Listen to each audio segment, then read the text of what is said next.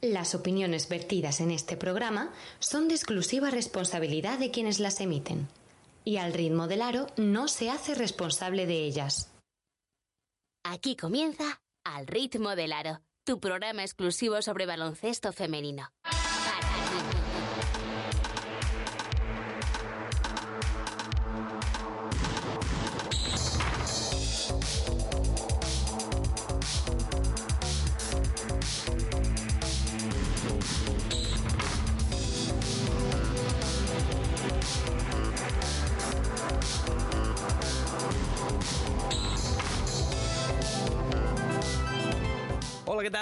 Bienvenidos y bienvenidas al año 2021. Bienvenidos, bienvenidas al primer programa del año 2021, que en verdad no es el primero, pero sí que es el primer semanal que hacemos este año, con lo cual, para la gente que no seáis premium, que no sé qué hacéis todavía no siendo premium, es el primer programa del año 2021, con lo cual os felicitamos a todos este año que esperemos que sea muchísimo mejor que el anterior. Este programa viene cargadito, nos vamos a ir mucho a Cataluña, vamos a tener a Yurena Díaz, jugadora de Cadilaseu, y a Joan Pi, el presidente de la de Germans OMS UE Mataró. Víctor Durán, ¿qué tal? Feliz año nuevo. Hola, feliz año nuevo a ti también. ¿Cómo, ¿Qué tal va la nieve por allí?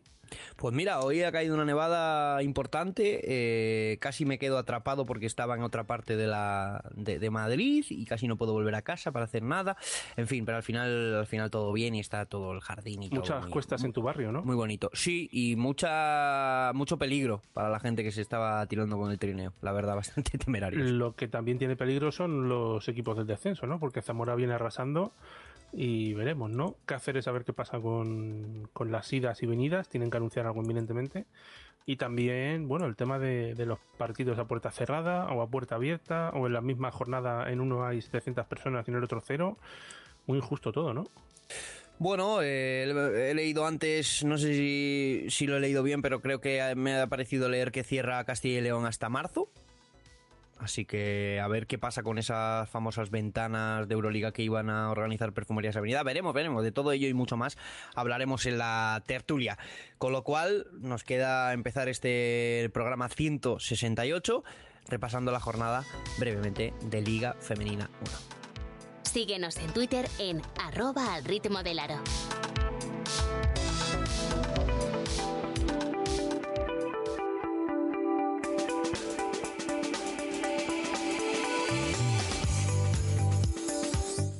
En Folder Guzmán el Bueno tienes todo en material de papelería, escolar y de oficina. Y además estarás ayudando a un establecimiento que siente el baloncesto femenino tanto como tú. Entra en 500hojas.com y haz tu pedido.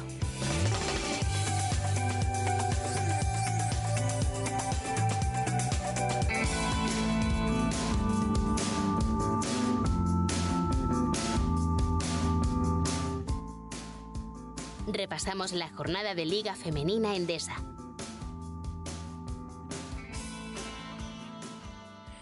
Esta vez no está Lucía y como ayer grabamos ese podcast especial de Liga Femenina Endesa, que en el que hablamos de la jornada anterior, la jornada 18 que se disputó en 2020 y la jornada 19 que se disputó este pasado fin de semana ya en 2021, que nos deja los siguientes resultados: Cadilaseu 58, Quesos el Pastor 68, Cuchabán Karaski 65, Perfumerías Avenidas 76. Durán Maquinaria Ensino 66, Lointec Guernica 78, Embutidos Pajaril Benvibre 66, Casa de Monzaragoza 63 y Valencia Basket 98, Ciudad de la Laguna Tenerife 60. Quedan aplazados tres partidos, Altrenerson Alcáceres Movistar Estudiantes, Campus Prometei de Causcotren y Spar Girona Spar Gran Canaria. Para la jornada que viene, la número 20, se va a disputar toda el día sábado 9 de enero, con estos horarios. A las 7 y cuarto de la tarde, Valencia Basket contra Cádiz Laseu. A las 7 de la tarde, Ciudad de la Laguna, Tenerife, Mutillos, Pajar y Benvibre. 8 de la tarde, Casa de Monzaragoza, Spar Girona. A las 7, Spar Gran Canaria, Durán Maquinaria Ensino. 6 y media, Lointec, Guernica, Vizcaya, Campus Promete. 6 de la tarde, esperemos que se pueda jugar ese IDK Euskotren al tener un Alcácer en Extremadura. Y eh, a las 7 y media, Movistar Estudiantes, escuchaban Araski. Y por último, ese duelo de castellanos en el Perfumerías Avenida Quesos el Pastor a las 6 de la tarde. La clasificación ya la repasamos en el programa Premium y como es muy liosa, la dejamos para otro día.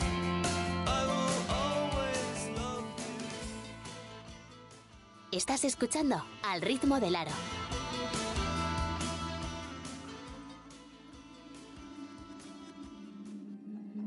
Repasamos la jornada de Liga Femenina 2.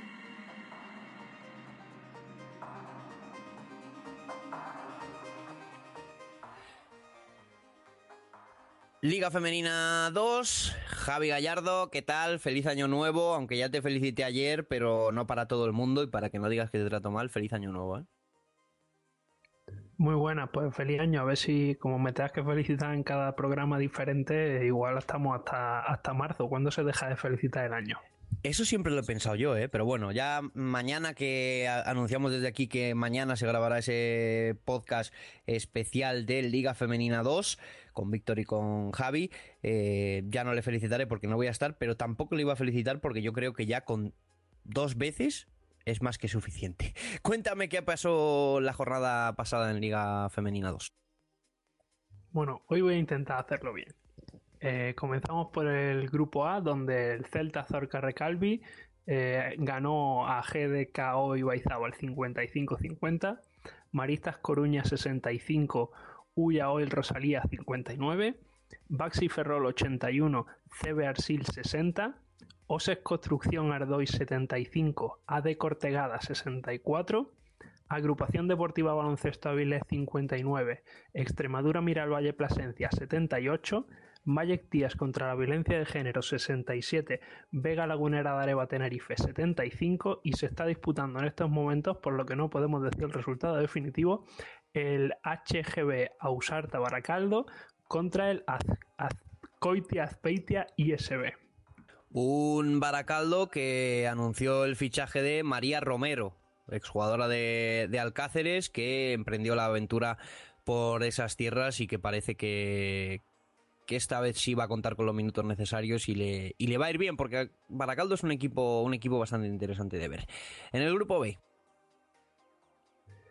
En el grupo B tenemos el UCAM Prima Frío Jairi 72, Tecnigen Baloncesto Sevilla Femenino 50, Laboratorios Insadiet Leganés 99, La Salle Melilla 64, Sinergia Soluciones Real Canoe 67, Fustecma No Basket Femení 57, No Basket Femení, eh, no, no Basket Paterna Proyecto Lazarus 71, eh, Cap Estepona 69, eh, Unicaja Piquen Claret aplazado por, por un posible positivo que al final no ha sido así en la fila de en el cuadro malagueño.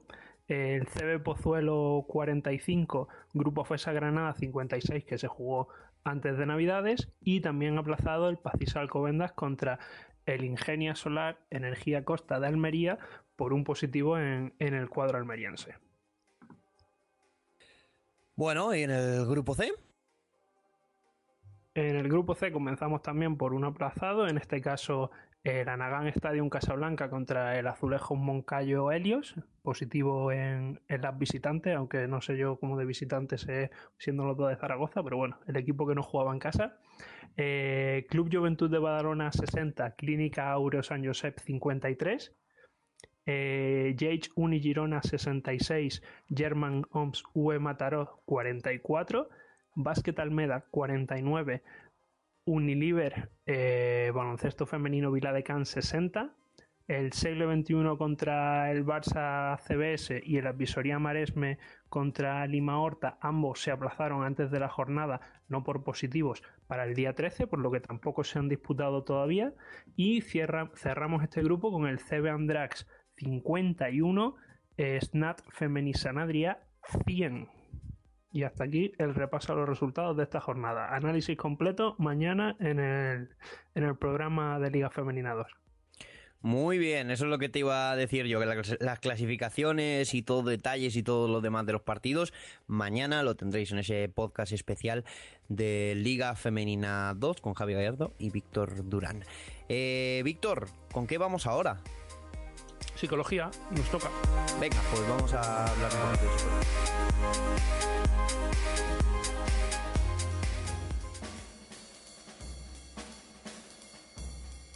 La psicología como herramienta de mejora personal y deportiva. Entrenamiento para conseguir tu mejor versión. Invierte en salud, cuida de ti. Escribe a info arroba y ponte en marcha. Pues sí, Juanma, tocaba volver a hablar de psicología deportiva. Estamos con nuestra psicóloga de cabecera, Silvia Bartolomé. Buenas noches. Buenas noches, Víctor. Eh, feliz año, lo primero. Primer programa de, este nuevo 2021. ¿Qué le pides, qué esperas de, esta, de este nuevo año? Hombre, yo creo, primero igualmente, y tanto para vosotros como para todos los que nos están escuchando, yo creo que al 2021 yo creo que, todos le pedimos un poquito de, ilusión y luz, luz que nos devuelva un poco esas ganas y, esa ilusión por seguir y, que no nos ponga tan a prueba como el 2020. Em, ¿Esto de la psicología en el deporte está de moda o, es que la gente se está dando cuenta que, merece la pena de verdad? El otro día escuchábamos a Messi decir que no se ha atrevido a dar el paso y que se arrepiente un poco. ¿Qué, pasa? Yo creo que ya más que, que un tema de moda es una toma de conciencia de que la psicología empieza a ser una más y bueno, a través de esa notoriedad Messi y grandes deportistas, grandes deportistas teniendo eso como, como la visibilidad que tienen muchos, mm, primero de decir sé que necesito ir y muchos de ellos decir he dado el paso y lo utilizo como algo más. Eh, no, no, he conocido muchos deportistas que últimamente nos digan que tienen miedo a ir al preparador físico, tienen miedo a ir al fisioterapeuta. Sin embargo, sigue habiendo todavía ese tabú. Por suerte, yo creo que, que estamos empezando a ver que se está rompiendo por fin. Pero claro, luego por otro lado está el tema de que los clubes eh, ven esto como un extra o como un gasto y no como una inversión, ¿no? Exacto. Yo creo que es un tema de que los clubes sobre todo entiendan eh, que a través, muchas veces eh, a, los psicólogos se nos sigue llamando todavía un poco a, modo bombero, ¿no? Para apagar fuegos. Y yo creo que es mucha, hay un trabajo mucho más importante de prevención, de acompañamiento y, sobre todo muy enfocado a prevenir y a trabajar antes de que aparezcan para mejorar. No tiene que haber necesariamente problemas, no tiene que haber necesariamente lesiones, no tiene que haber algo que urgentemente nos haga aparecer. Si ya estamos allí, si ya estamos trabajando, es mucho más efectivo. Lo siguen viendo como un gasto, no como una inversión. Yo creo que a, través de la, de la toma de conciencia de la necesidad de contar con la psicología, empieza a tornarse un poco esa balanza y, muchos ya están apostando por, ese trabajo a tiempo parcial y otros ya apostando definitivamente por la psicología. ¿Es muy diferente eh, eh, la psicología en el mundo de la empresa, de lo profesional a lo deportivo? Bueno, al final hablamos de rendimiento. Eh, en, un aspecto de ese rendimiento más de tipo laboral en cuanto a...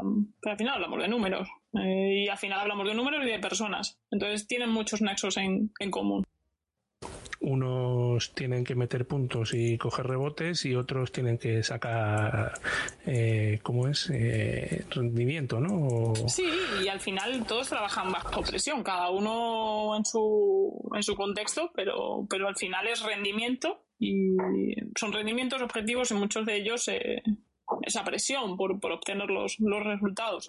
Entonces yo creo que, que sí que hay muchos nexos en común. Bueno, em, ¿de qué vamos a hablar hoy? Estuviste escuchando el programa de la semana pasada. Eh, JV hacía referencia. volvimos a hablar del tema de Ana Cruz. Em, ¿qué, nos traes? Bueno, yo creo que, aparecieron esas dos palabras que al final es un contexto de, lesiones psicológicas. Es, lo que os decía. Muchos trabajamos en, esa prevención, en ese acompañamiento, pero muchas veces nos, llaman para el tema de, lesiones. eh, cuando ya ha ocurrido y sobre todo para trabajar esa, esa rehabilitación de las lesiones. Em, también lo hemos visto en Amaya Gastamiza, que se ha vuelto a lesionar de la, de la rodilla, pero en una entrevista que ha concedido en Navarra, em, dice que esta vez está mucho más mm, concienciada o, que ha aprendido de las otras lesiones. Eso también es un trabajo psicológico.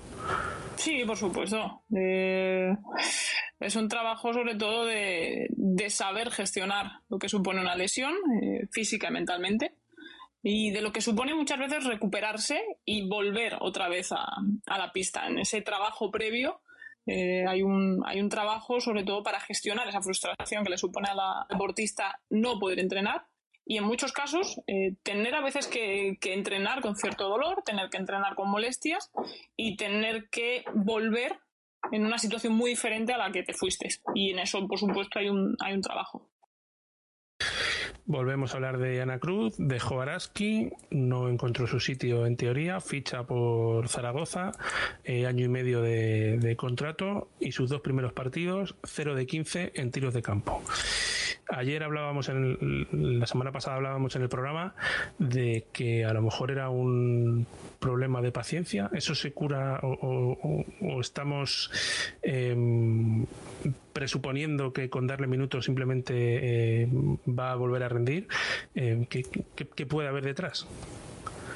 Hombre, aquí hay muchas variables. Eh. Yo creo que cuando hablamos, no, sé en qué momento hablamos de Ana Cruz y no sé en, qué momento hablamos de Ana Cruz de los Juegos Olímpicos. Yo creo que a veces comparamos sobre momentos puntuales o sobre periodos concretos. Eh, por supuesto que la Ana Cruz de hoy no es la Ana Cruz en muchos aspectos de la que, bueno, pues la que estuvo en su esplendor durante los Juegos Olímpicos y, ese periodo concreto. El cambio de, de, Araski a Zaragoza, bueno, al final es un cambio, un cambio que, habrá y que tendrá que gestionar y que lo habrá dado seguramente por, por diversos motivos. Eh, pero bueno, yo creo que sí hay algo que tiene a favor y, que le puede venir muy bien a la hora de, recuperar y de dar ciertos espacios. Es, bueno, no firma por una temporada, no firma por meses, firma por año y medio y tiene el tiempo.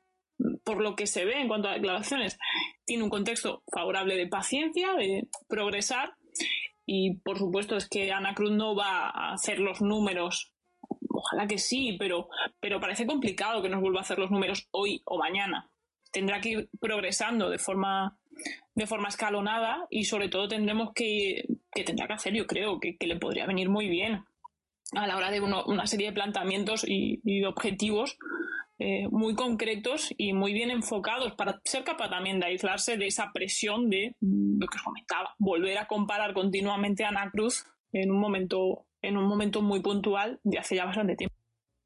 ¿Eso es un error que cometemos? Em, y machacamos a las jugadoras en el sentido de, siempre comparar con el, con el mejor momento.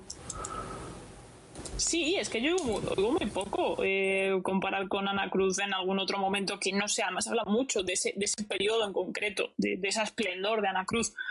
Pero bueno, es que juzgar y, y, presuponer son dos habilidades que muchas veces nos da extremadamente bien a las personas a nosotros nos cuesta en psicología mm, estandarizar y, dar consejos para todo el mundo. Es que en el principio este de individualidad habrá que ver cómo se encuentra Ana, habrá que ver qué es lo que se lo que le ha llevado al cambio, habrá que ver exactamente por qué sigue jugando, qué le motiva, ¿no? Y habrá que ver exactamente en qué momento está de, confianza sobre ella misma.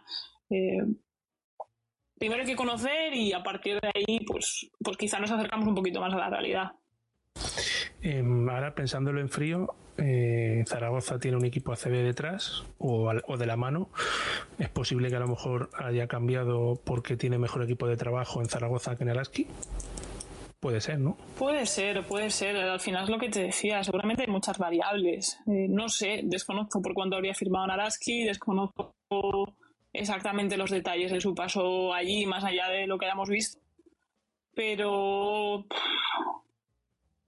sí, eh, tiene que haber algo que le haya dado el cambio. Lo que sí es, yo creo que hay, que hay algo que le puede venir muy bien y que siempre agradecemos, que es ese contexto de, bueno, tengo tiempo. Tiene un contrato que le permite el tiempo y la paciencia y habrá que ver a, partir de ahí qué es lo que, lo que se le pide, que muchas veces es lo que genera cierto desequilibrio al deportista.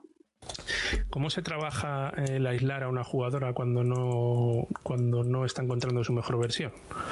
Eh, ¿Cómo se trabaja con ella? Quiero decir, eh, ¿cómo logra abstraerse de críticas, de comentarios, de incluso del entrenador que, le exige más de lo que, de lo que ella está dando? Eh, no sé. Pues que ahí también nos da una clave, es que muchas veces hablamos de Ana porque es el caso concreto, pero nos puede valer para cualquier otra deportista es que dentro de ese trabajo con, lesiones tenemos que trabajar también con el, con el cuerpo técnico. Es muy difícil que trabajemos en un cambio de la deportista si constantemente tiene un, entorno que no cambia, un, entorno que le pone a prueba constantemente de una forma, sobre todo cuando están en un periodo rehabilitador de lesión, que es un periodo muy sensible, también hay que trabajar sobre los mensajes que recibe la deportista de su cuerpo técnico, de su entrenador y de su entorno más directo a partir de ahí podemos focalizar y podemos trabajar en esa atención de a qué le prestamos atención y a qué no. Sobre todo es, esa toma de conciencia de qué me viene bien y qué no me viene bien. Pues Silvia, ¿nos dejamos algo más por ahí eh, que quieras destacar esta, este mes? Yo creo que de momento, para empezar el año, pues ese pequeño resumen, ¿no? De que la psicología parece completar el puzzle del rendimiento y del bienestar de, los deportistas en todos los niveles. Y como deseo, pues bueno, si la psicología y el trabajo psicológico puede ocupar un poquito del tiempo de, del deporte y por fin darles espacio, pues eh, no como el más, eh, lo hemos dicho siempre, no como, el más, no como el más importante, como uno más, y, como tal, pues que, tenga esa normalidad. Pues Silvia, muchas gracias y te seguimos escuchando este nuevo año. Gracias a vosotros. Juanma. Juanma, me llamo. Me llamo Juanma. Eh, te devuelvo el programa. Vale. vale, vale, que justo te he interrumpido, ¿eh? Justo te, he interrumpido.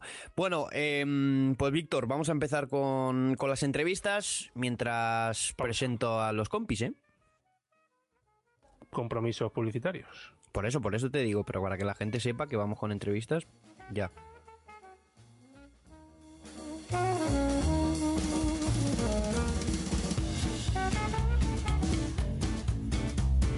La Ciberliga Femenina te permite fichar a tus jugadoras favoritas, hacer el equipo de tus sueños y competir contra tus amigos. Además, jugando contribuyes a que el trabajo de tantas y tantas mujeres tenga más repercusión. ¿Juegas con nosotros?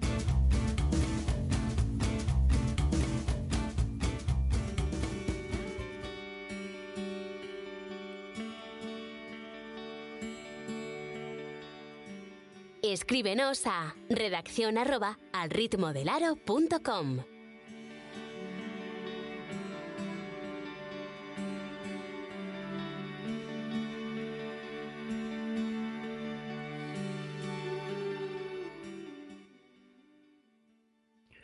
Pues eh, con lo que le estaba diciendo a, a Víctor, eh, Fran Cortés, feliz año, aunque te, te, te felicité ayer, ¿eh? Sí, no, es, es, lo que comentabais, ¿no? Que no sabéis cuándo, cuándo se acaba de felicitar, ¿no? Pero bueno, eh, aquí estamos de nuevo y, y bueno, pues a, dispuestos a hablar de baloncesto femenino, como siempre. JV, a ti sí, ¿eh? Feliz año nuevo. ¿Cómo estás? Muchas gracias. Y a todos, a todos y todas lo mismo. Bien, bien. bien. Acabo de volver de entrenar, o sea que bien. Bueno, eso siempre es. Eso siempre, eso siempre es bueno. Eh, y continúa Javi Gallardo, ¿verdad o no? Sí, continúo por aquí, continúo por aquí. Vale, y también continúa Víctor Durán, que está haciendo labores de, producción. Em, bueno, eh, vamos a hablar un poquito de lo que, de lo que hemos oído. Eh, sobre todo centrado mucho en el tema de, de Ana Cruz, chicos. Eh, me ha, parecido interesante la frase que ha dicho sobre, sobre lo de los juegos, ¿no? Yo la he interpretado como que hay que, que cuando estás en ese periodo hay que ir como con pasos más cortos. Pero yo creo que eso hay que hacerlo también en la vida en general, ¿no? Hay que marcarse metas bastante cortas por si no salen, eh, no venirse abajo, ¿no?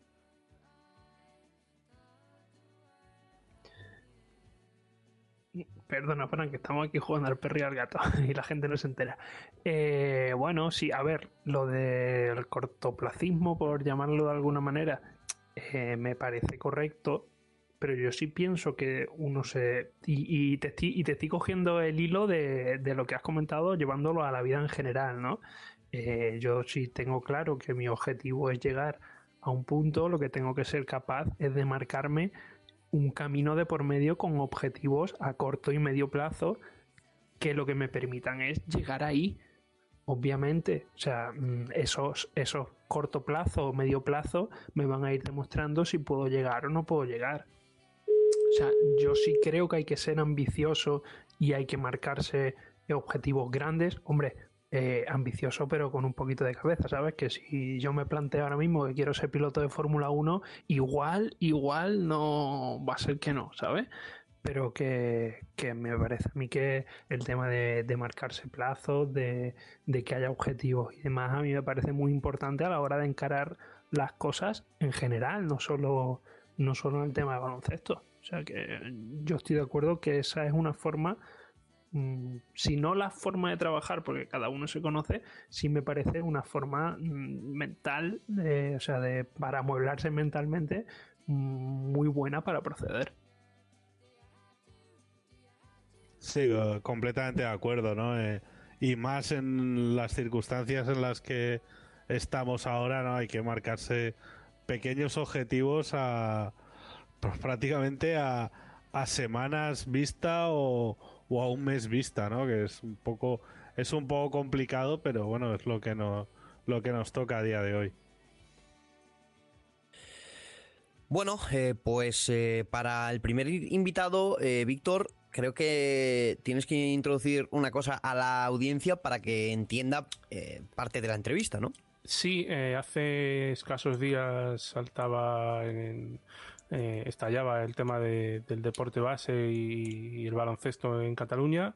Em, también recordamos cómo Araski en su cuenta de Twitter hacía una comparación de que ellos no podían meter público en, en Mendizorroza, pero sí el lenchero metía un montón de niños ahí en, toda la pista.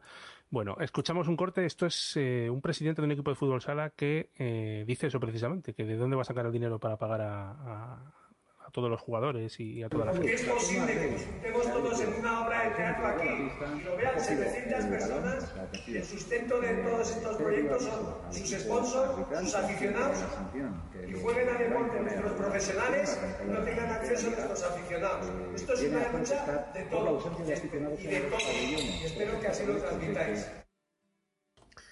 Claro, eh, aquí deberíamos escuchar algún algún médico o algún experto, ¿no? Porque ¿por qué pueden ir al teatro y no pueden ir a un pabellón de 3.000 personas 300? Y, tener una, algo de una manera homogénea, ¿no? Como te decía antes. ¿Por qué en, hoy estaba viendo Copa del Rey de Fútbol en, en Yecla el estadio lleno? y en otro sitio el estadio vacío. Eh, no, no sé, que alguien me, me, explique por qué, por qué pasa esto. Bueno, Víctor, yo creo que es mucho más grave la comparación si hablamos del mismo recinto. Es que yo creo que, es lo que ha encendido todas las, las, opiniones, ¿no? Y además con mucha razón. O sea, tú en un recinto como el pabellón donde se celebró el concierto de Rafael, que reunió, y precisamente no eran gente de 14 años, ¿eh? Eran gente que, que a mí me llamarían joven, y tengo 54. O sea que no te cuento más gente de 65, 70, muchos de ellos, que evidentemente es la, generación que corresponde ahí, se metió muchísima gente y en ese mismo pabellón no se permite disputar la ACB con un mínimo de público. El mismo pabellón. O sea, ya no hablamos de, por ejemplo, eh, un pabellón que tenga cabida para 2.000 y otro para 5.000. No, no, no, no. Es que es el mismo pabellón. Es una auténtica vergüenza. Una auténtica vergüenza. Bueno, pues eh, es sí, en verdad es una, es una vergüenza que lleva Araski, que yo lo he visto también bastante tiempo diciéndolo en, en sus redes, ¿no? Haciendo como un poco de chiste sobre, sobre ese tema. Em, pero también al, al presidente de Mataró, de Germans Oms, eh, también hay que hablarle de lo que ha pasado con el, con el deporte amateur de Cataluña, ¿no? Y todo eso, ¿no, Víctor? Eso es, eh, salió hace, hace unos días un, comunicado eh, que nos cuente un poco, ¿no? Presentaré. Bueno, pues eh, no sabía que nos estaba escuchando todavía, pero bueno, damos la bienvenida al ritmo del aro a Joan Pi, presidente de Germans OMS UE Mataró. ¿Qué tal? ¿Cómo estás?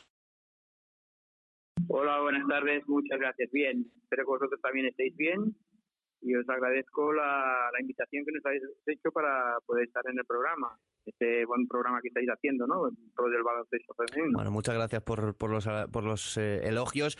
Em, feliz año nuevo, lo primero. Hoy es el día de primer programa semanal público, primer día en el que se tiene que felicitar el año nuevo, el año nuevo a todos.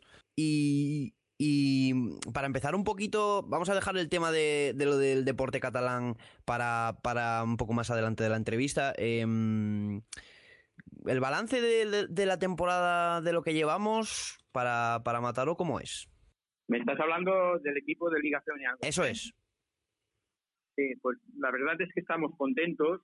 Nosotros eh, era, era un proyecto un poco complicado, pues estamos compitiendo básicamente con un equipo junior, más cinco seniors, ¿no?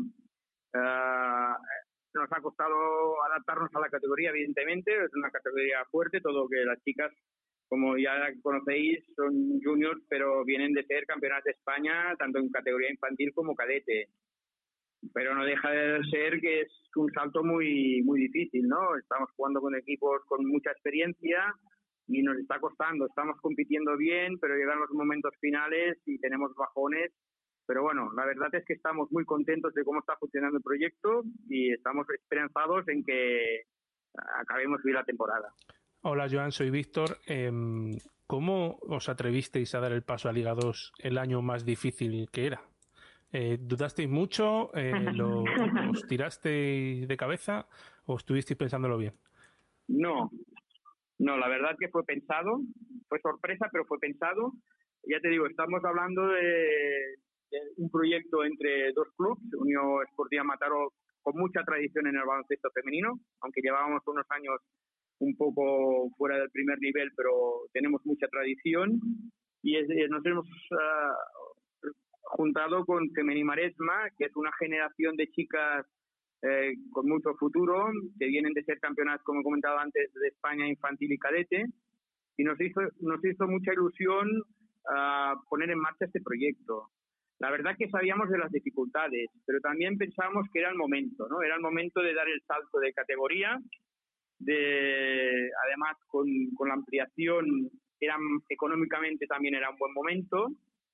Y bueno, aquí estamos, estamos luchando. Pienso que mm, salvaremos la categoría y estamos dando un paso para que estas chicas ah, se vayan familiarizando con la categoría.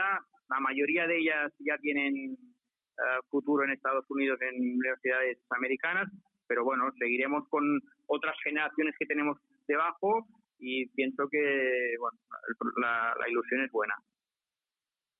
Hola, eh, de aquí desde Alacant, eh, un saludo. Yo a, la Unión, a la Unión Esportiva le tengo mucho, mucho cariño porque he ido a jugar no uno, sino cuatro o cinco torneos allí con el Escobasket, con cosas por el estilo. O sea, yo creo que es una ciudad que, que si estás allí días, y yo me he pasado no solo eso, sino además muchos más días con, con amigos de allí, eh, se nota que vive el básquet a tope. Yo creo que es, eh, en la Liga 2 es lo mínimo que podía tener una ciudad como Mataró, en la que se juega, si estuvierais por allí, veríais que hasta en los en cualquier parque hay una canasta y juega todo el mundo. Yo creo que, es una ciudad que vive el básquet y que muy, muy, muy justo está la situación para que, para que puedan tener eso como mínimo. Pero yo creo que además es una ciudad que ha dado mucho al, baloncesto español. En general, al catalán en particular y al español. Yo creo que, que el hecho de que a través del Liga 2 el femenino pueda, el básquet femenino pueda volver a brillar en Mataró, que ha tenido generaciones espectaculares, aquella del 92, no lo olvidemos. Eh, yo creo que eh, la primera vez que fui jugué contra las del 94. Esto es lo que tiene. Pero, pero yo creo que es algo muy positivo, ¿no? Mataró tiene que estar siempre en, cabeza del básquet nacional. Esa es la impresión que me da a mí, porque es ir allí y vivir el básquet en cualquiera de sus esquinas. Sí, sí, efectivamente tienes toda la razón, ¿no? Somos una ciudad, bueno, ya un poco grande, 100.000 habitantes, bueno, ya superamos los 100.000 habitantes, con una tradición baloncestística enorme, y ya digo, en femenino en particular, y nos hemos estado unos años, bueno, un poco más, más justitos, pero ya te digo, somos un club modesto, pero con 49 equipos. Tenemos más de 500 jugadores y jugadoras. O sea que modestos pero grandes, ¿no? Quiero decir que mover 500 jugadores ya es importante, ¿no? En la ciudad tenemos otro club también importante y estamos en Liga Femenina 2 los dos compitiendo, ¿no? Eh, es ciudad que se respira el baloncesto. La, lástima es que no ha habido nunca ayudas económicas para poder dar saltos a mayores categorías, ¿no? Porque, por ejemplo, en chicos tenemos un equipo compitiendo en EVA con jugadores 100% de la casa, pero no hay medios para poder plantearnos saltos a categorías superiores, por mala suerte. Eh, perdóneme, presidente, ¿y la posibilidad de unión entre el BOET, que creo que se seguirá llamando BOET, no lo sé, y la Unión? Se, se barejó a principio de temporada, pero es lo que te comentaba. Nosotros tenemos 500 jugadores y jugadoras. Ellos también tienen muchos. Mm, manejar de tan rápidamente una cosa tan grande es muy difícil de... bueno, al menos yo me refería a los primeros equipos, ¿no? Sí, nuestra intención era esta, ¿no? Nuestra, nuestra propuesta pasaba por aquí, por intentar en todo caso empezar por los primeros equipos, ¿no? Pero bueno, la, postura de ellos, que también es, es razonable, eh, era de si nos juntábamos a hacerlo todo de golpe, ¿no? Nosotros esto lo veíamos ah, muy, muy complicado. Bueno, ¿y qué, mm, qué, ha pasado para que para el comunicado este que habéis sacado, eh, el deporte escolar en, y amateur en, en peligro? ¿qué, ¿Cuál ha sido la gota que ha colmado el vaso? Bueno, porque estamos viendo la, la dificultad que tenemos nosotros, nosotros, a ver, desde, desde marzo, somos conscientes de la situación que, que se vive con la pandemia, ¿no? Pero lo que sí que es cierto es que dentro del deporte los contagios son mínimos. Las estadísticas hablan de, de un 0,25-26%. Entonces estamos viendo que hasta ahora hemos hecho muchas, nos hemos reinventado cada semana para poder entrenar. Con las limitaciones que hay aquí en Cataluña, de toque de queda y ahora justo esta semana las limitaciones se han, que se han cebado con el deporte, ¿no? que no nos dejan entrenar ni en, ni en pabellones, solo se puede entrenar al aire libre y estamos viendo cómo las, toda España está, se está compitiendo, en Valencia, ahora en Madrid, en toda España se está compitiendo y vemos que aquí hay eh, el gobierno no nos tiene en cuenta al sector de, del deporte, ¿no? Aquí en Cataluña y claro, ya es el tema de, tema de salud que los niños, tanto física como mentalmente, ¿no? Y vemos que no, no, no, se, no se tiene consideración a estos, a estos niños y niñas que, que practican deporte. Y vemos que, bueno, que van pasando los días y que no hay ninguna solución. Nosotros entendemos que hay que, que hay que ir con, con mucha cautela porque la situación de la pandemia es la que es, ¿no? Pero está claro que el deporte tiene que ayudar a, que las cosas vayan mejor y vemos que no hay ninguna ayuda. Mm, es, es, evidente que en todas las competiciones nacionales Cataluña siempre ha sido una de las potencias en baloncesto y se lo están cargando, se lo están cargando porque ahora imaginemos que este año haya campeonatos de selecciones o de clubs de, a nivel nacional, estatal ¿Y cómo, va a poder competir Cataluña contra las demás autonomías que han estado compitiendo durante todo el año? Si no sabemos si en marzo vamos a poder competir o no, no sabemos cuándo se empezará. Entonces estamos viendo una falta de, ayuda al deporte desde, Cataluña que siempre había sido una bandera, ¿no? Digamos. Y ahora vemos que en toda, en toda España se juega menos aquí. Encontramos que hay que reaccionar de alguna manera. Pues Joan Pi, muchísimas gracias por, por, haber querido estar con nosotros en esta noche. Te deseamos a ti personalmente y al equipo lo mejor para esta temporada y ya hablaremos en otra ocasión. ¿eh? Muchas gracias. Muchas gracias a vosotros y que sigáis apoyando al baloncesto femenino. Bueno, un saludo. Un saludo. Bueno, pues continuamos con este programa a ver si conseguimos eh, empalmar eh, entrevistas con la Sí. segunda protagonista De hecho, que nos queda. Dime. Ha habido un momento ahí que se han notado los tonos y es que nos estaba llamando. Nos estaba devolviendo la llamada. Vamos a ello. Mira, fíjate, fíjate. Eh, pues muy interesante, chicos, ¿no? Lo que ha contado sobre, sobre Cataluña. Están en pie de guerra bastante, ¿eh? Se les nota, se les nota fastidiados. Normal, ¿no? En clubes, clubes de cantera, ¿no? Como, como este. pues, y bueno, con tanto, tanto ellos como ese Femeni Maresme, pues eh, tienen, tienen que estar muy cabreados porque, porque son clubes que viven de, de eso, ¿no? De, de la cantidad de jugadoras de talento que tienen y, y que bueno, pues eh, yo las vi ganar eh, a esa generación el campeonato de España cadete en Valencia. O sea, sé perfectamente de, de lo que hablo y conozco bastantes jugadoras. Pero Fran, yo la he sufrido enfrente, o sea que no te quiero decir más. Sí, sí, de, de, de hecho, de hecho yo le hice una pequeña entrevista a Albertilla, que era, era el entrenador de aquel equipo y ahora es el entrenador del, del Pero Liga jugaba- Femenina. Lo que no recuerdo es si jugaba su hija en ese equipo, Aroa. No lo recuerdo, ¿eh? Es, es muy injusto, sobre todo si hay campeonato de España, como decía, ¿no? El presidente. Eh, unos entrenan, otros no, no sé. Sí, por cierto, que hablando de campeonatos de España, me ha llegado hoy el, el comentario que los han aplazado a, la a las últimas semanas de junio. Bueno, eh, hablamos después. JV, perdóname, perdóname, perdóname. Hablamos, hablamos después, que tenemos una protagonista de altura, hombre, que nos hace, a mí especialmente me hace mucha ilusión hablar con ella. Yurena Díaz, ¿cómo estás? Hola, buenas noches, muy bien. Bueno, eh, feliz año nuevo. Ya lo he dicho como ocho veces en el programa de hoy, pero bueno. ¿qué, cómo, ¿Cómo se presenta este año? Bueno, igualmente. Pues mm, yo creo que nadie sabe muy bien cómo se presenta, porque de momento hemos podido ir jugando jornadas sin mucha complicación, pero bueno, ahora con, con todo esto no sé yo si vamos a poder seguir haciéndolo todo con normalidad, entre comillas, la verdad. Claro, porque eh, lo que ha pasado, el, com- el comunicado este de- del deporte catalán, eh, ¿a vosotros os afecta o no? En principio no, en principio no, no nos afecta, pero, pero claro, aunque no nos afecte directamente, el tema de, de poder conseguir horarios de pista y todo esto, a nosotras de momento pues nos lo están poniendo muy fácil, pero claro, si la cosa se sigue complicando, no sé yo cómo, cómo vamos a poder hacerlo. ¿Cómo te encuentras? Eh, has dicho que bien, pero ¿cómo, ¿cómo va la rodilla? ¿Cómo va físicamente, mentalmente?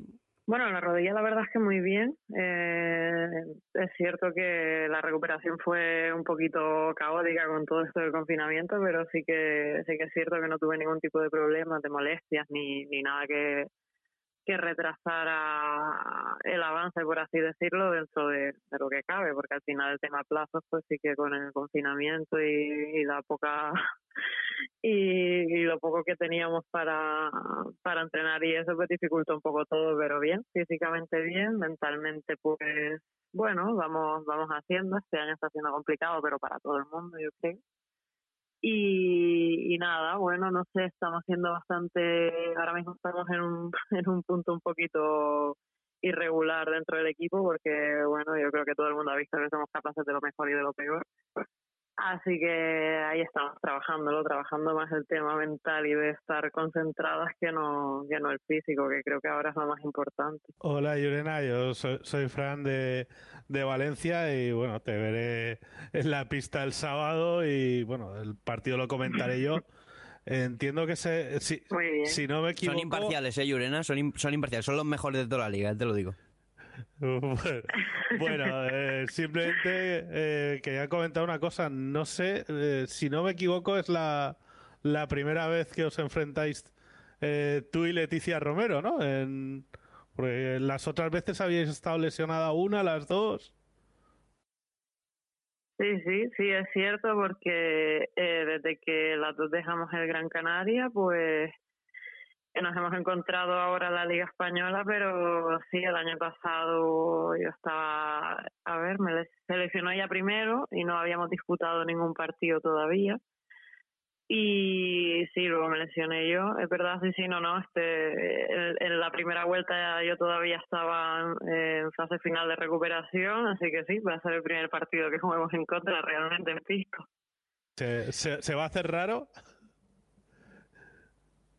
Bueno, no sé, porque realmente ya eh, es algo que contra ella no, todavía no, pero sí que me ha pasado con más compañeras, pues no sé, pues Leonor, por ejemplo, Leonor Rodríguez, Patricia Cabrera, cuando estaba Cerro de Liga 1.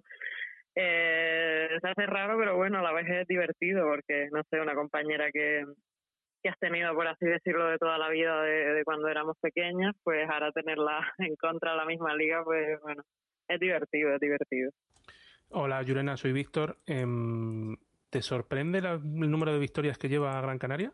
Eh, otro proyecto que les ha tocado reinventarse, eh, ascendieron, empezaron mal, empezaron con muchas derrotas, pero ahora están con cuatro o cinco victorias. Eh, Mingo siempre se reinventa. Mm, realmente no me sorprende porque sí que es cierto que empezaron eh, con muy, muy mala suerte. Eh, evidentemente tenían que adaptarse a la liga porque ya llevaban algunas temporadas que, que estaban jugando en Liga 2 y ascender también fue todo un reto para ellos, pero no me sorprende porque al final son son gente que trabaja día a día y al final eso te da sus frutos. Eh, estaba claro que no se iban a quedar con cero victorias en la liga. Yo, eh, hola, soy JV desde Alicante. Y yo, enlazando quizá ¿no? con, con, lo que nos acaban de decir en la entrevista anterior, uh, ¿tú cómo verías, porque yo sé que has jugado más de uno, cómo verías que, que se suspendieran los campeonatos de España de, de clubes? Es que para una chiquilla de, de 15 años es, tiene que ser, desde luego, terrible. Hombre, evidentemente sí, pero está claro que si ahora mismo no se han podido ni siquiera disputar, disputar las ligas con regularidad. También es, es cierto que, que a lo mejor si no se cuenta con los medios necesarios, que, que se podría hacer, ¿eh? pero claro, llevaría también trabajo exhaustivo y aparte que ahora mismo con, con cómo está la cosa que, bueno, de, de... que no se puede, por lo menos aquí en Cataluña no se pueden, no pueden entrenar claro. las categorías inferiores, entonces preparar un campeonato es bastante De complicado. momento los, por... los cadetes de enero, que siempre, tú recordarás las fechas, siempre eran las mismas y siempre han sido las mismas, esos ya nos están, ya nos han jugado.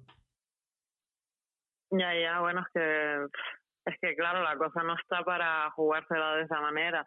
Yo creo que que evidentemente este año que es complicado pues va a haber muchísima muchísima desilusión con todas estas cosas pero mmm, yo creo que es que si no si no se puede y no se puede tener un, un, un no sé una situación que, que lleve a pensar que va a ser algo seguro pues sintiéndolo mucho, yo creo que es mejor que, que se vaya aplazando y que si finalmente no se puede, pues con todo el dolor de mi, de mi alma y, y de todas las niñas, pues creo que es mejor que no se haga, porque es que al final puede ser un foco un foco grave de infección si no si no lo llevan bien y al final es que es imposible porque si a nosotras ya nos cuesta de vez en cuando pues no sé, es que, claro, vas allí y encuentras a un montón de, de, chicas que ya conoces de otros campeonatos o lo que sea, es que, ¿cómo le vas a pedir a unas niñas pequeñas que, que se diviertan, pero que no se diviertan? Es que es complicado. Buenas, Yure, ¿qué tal? Soy, soy Javi. Primero, me gusta mucho cuando pasan por aquí eh, protagonistas canarias y, y bueno, eh, además cuando es como en tu caso que, que te vi debutar en, en Liga Femenina 1, pues me alegra me alegra más. Eh, yo quería retornar un poquito a, de la contestación que le diste al principio a Juanma. Un extracto iba muy por algo que te que por donde yo quería preguntar, ¿no? Precisamente lo que has dicho de, del equipo que está, que no está, capaz de ser de lo mejor y de lo peor. Mm, ¿Cuánto está influyendo eh, los cambios de esta temporada? Quizá Mm, creo que hemos visto a, un Cadillac que ha cambiado más de lo habitual, incluyendo en cambios, por ejemplo, que tú empiezas eh, lesionada y te incorpora ya con la temporada iniciada, que Irati pasa al 4. Eh, ¿Os está influyendo también eso a la hora de, del juego que estáis viendo? Y yo, y siempre me gusta, yo soy muy sincero para todo. El otro día lo, lo decía cuando hablábamos en el programa específico de, de, Liga Femenina. Yo decía que con lo que estoy viendo ahora mismo me preocupa, por ejemplo, ahora cuando vengan todos los partidos seguidos también con Eurocup y demás, de cómo pueda rendir el, el equipo. No sé esa parte si me podía incidirte un poquito más de cómo lo veis desde dentro. Pues, a ver, yo también soy muy sincera siempre y la verdad es que no sé si a todas nos influye igual o no, pero sí que es cierto que, que cuando hay cambios en el equipo, pues al final intentas que que no influya demasiado, por ejemplo, la salida de una jugadora o la reincorporación de otra, pero claro, quieras o no, te frena un poco de progreso porque tienes que intentar que esa persona se adapte a cómo juega el equipo y a, o sea, aparte de eso, pues siguen viniendo jornadas. Ahora también no viene, pues tenemos un mes difícil, como has dicho, que tenemos ahora partido este sábado, tenemos partido el miércoles que viene, luego nos vamos a la burbuja Eurocup. Entonces es como que no hay tiempo, que hay que intentar adaptarse todo lo posible y además ir preparando partidos en los que cada uno pues tienes que preparar cosas diferentes. Entonces, no sé si realmente esto está afectando o no. Yo creo que es más un tema mental porque nosotras al final entrenando, pues todo el mundo tiene un día bueno, un día malo. Lo que pasa es que dentro de, de los partidos, cuando empieza un partido, se nota muchísimo cuando el otro equipo empieza bien, que nosotras es como que si el otro equipo empieza bien y nosotras no, pegamos un bajón impresionante y no sabemos cambiar la dinámica también creo que es una excusa un poquito típica, pero somos un equipo muy joven y, y cuando la dinámica no es buena es muy fácil que, que todo el mundo se, se suba al carro y que nadie, que nadie sea capaz de controlar la situación. Y creo que también eh, nos está influyendo mucho que, que parece una tontería, pero aquí al final en, en la CEU somos mucho de, de hacer equipo y este año pues con todas las restricciones que hay es que no podemos ni hacer una comida juntas que parece una tontería pero al final todas esas cosas fuera de pistas en equipo. Y este año pues se nos está vetando un poco el, poder hacerlo. Y, no sé ya te digo este mes es muy complicado eh, vamos a intentar adaptar todo lo posible los entrenamientos al, al, a las jornadas que tenemos y a los partidos de Eurocup porque porque hay que prepararlo así, sin tiempo, que, que no somos ni es la primera vez ni el primer equipo que lo tiene que hacer, pero bueno, yo creo que, que todos estos cambios sí que pueden afectar un poco, no sé si a todo el mundo por igual o no, pero bueno, podría ser una de las causas. Bueno, eh, Yurena, para ir acabando con, con, la entrevista, que tampoco te vamos a robar mucho más tiempo, eh, por mi parte y por parte de todos, eh, lo último, em, el nivel de seguridad que tú te sientes al entrar en cualquier pabellón de liga femenina es alto, bajo, normal, se cumplen todos los protocolos, no sé, ¿te sientes segura, insegura? Realmente sí, porque los protocolos que se han, que se han eh, dado, pues sí que se están cumpliendo, por lo menos es la sensación que, que tenemos nosotras.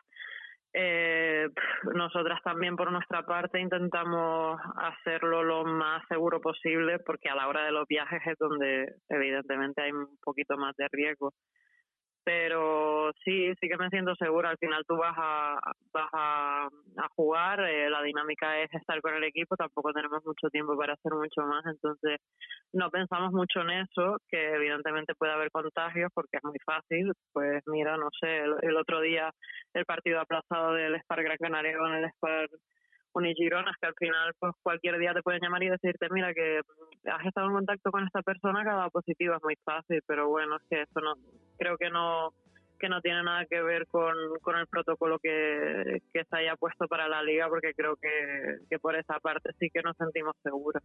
Bueno, pues muchas gracias, eh, Yurena, de verdad, eh, por, por estar aquí. Y también agradecemos mucho al Departamento de Comunicación de Cadillaceu por habernos dejado, permitido hacer esta, esta entrevista.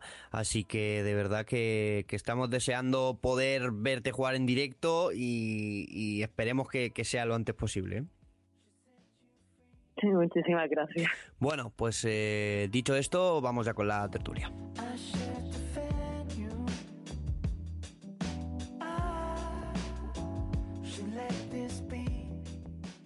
Estás escuchando Al ritmo del aro